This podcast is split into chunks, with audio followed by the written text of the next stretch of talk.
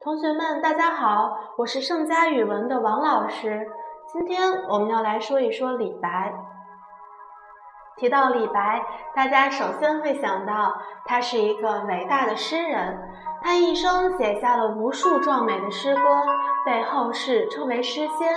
那同学们，诗仙是谁？对，就是李白，要记住哦。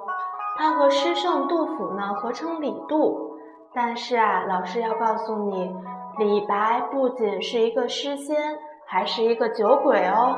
这可不是老师诬陷他，他自己就曾经在诗中说道：“百年三万六千日，一日须倾三百杯。”什么意思啊？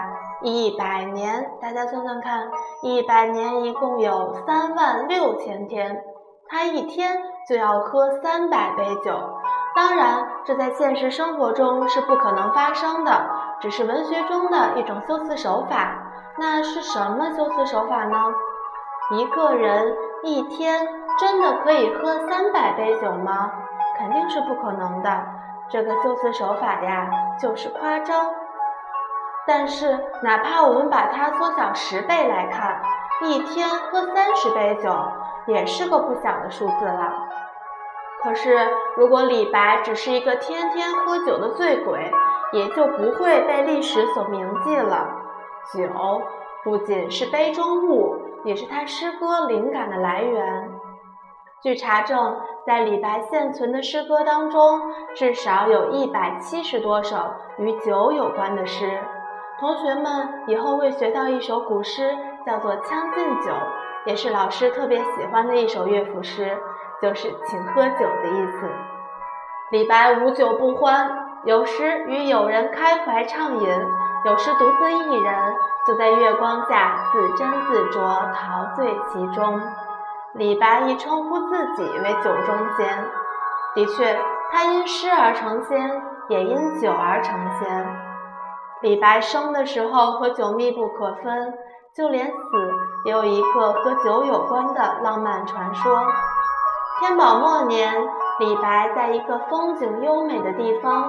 泛舟赏月，酒喝多了，看着那美丽的月亮，就想把它捧入怀中。事实上，他也真的就那么做了，把酒杯往旁边一扔，纵身一跃，想要去捞那水中的月亮，却再也没有回来。李白不仅是诗仙、酒仙，还是一个剑仙呢，就像古代的侠客一样。李白的剑法也相当的高明，以一个诗人的身份，在当时的武林界排名第二，在游历祖国大好河山的同时，经常随手行侠仗义，打抱不平。但也正是这种放荡不羁的性格，使李白在官场上走得磕磕绊绊。他从不肯刻意讨好权贵，敢叫贵妃研墨，宠臣脱靴。却也因此被罢官流放，但李白从不后悔自己的选择，仍然高唱着“安能摧眉折腰事权贵，使我不得开心颜”。我们来总结一下，李白不仅是一个诗人，他还特别的爱喝酒，所以是一个酒鬼，还耍得一手好剑，摇身一变成为了一个侠客。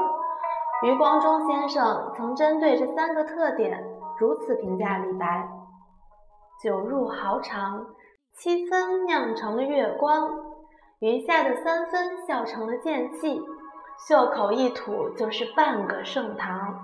同学们可以尝试记下来这句话，如果以后作文里提到李白，引用上这句话，一定会给你的作文大大加分的。最后，我们还是来赏析一首李白的诗歌，叫做《黄鹤楼送孟浩然之广陵》，是李白在送别他的好朋友孟浩然时所写的。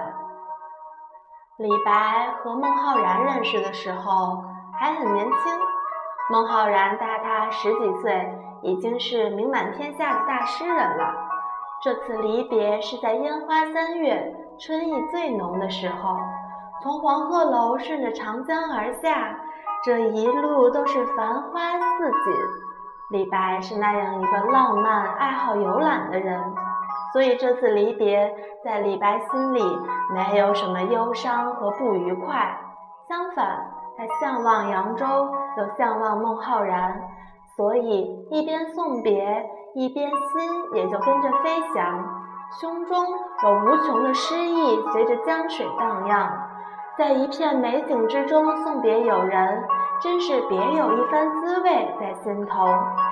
美景令人悦目，送别却令人感伤。接下来，我们来一起朗读一下这首诗：故人西辞黄鹤楼，烟花三月下扬州。孤帆远影碧空尽，唯见长江天际流。有人在黄鹤楼向我挥手告别，阳光明媚的三月，他就即将要去扬州。我站在岸边，看着他的帆影渐渐消失在碧空中，回过神来，这才注意到，只剩下一江春水，在浩浩荡荡的流向远远的水天交接之处。好了，同学们，今天我们的微课堂就到此结束了。老师要布置作业喽，尝试背诵《黄鹤楼送孟浩然之广陵》，发在微信群里，老师是会检查的。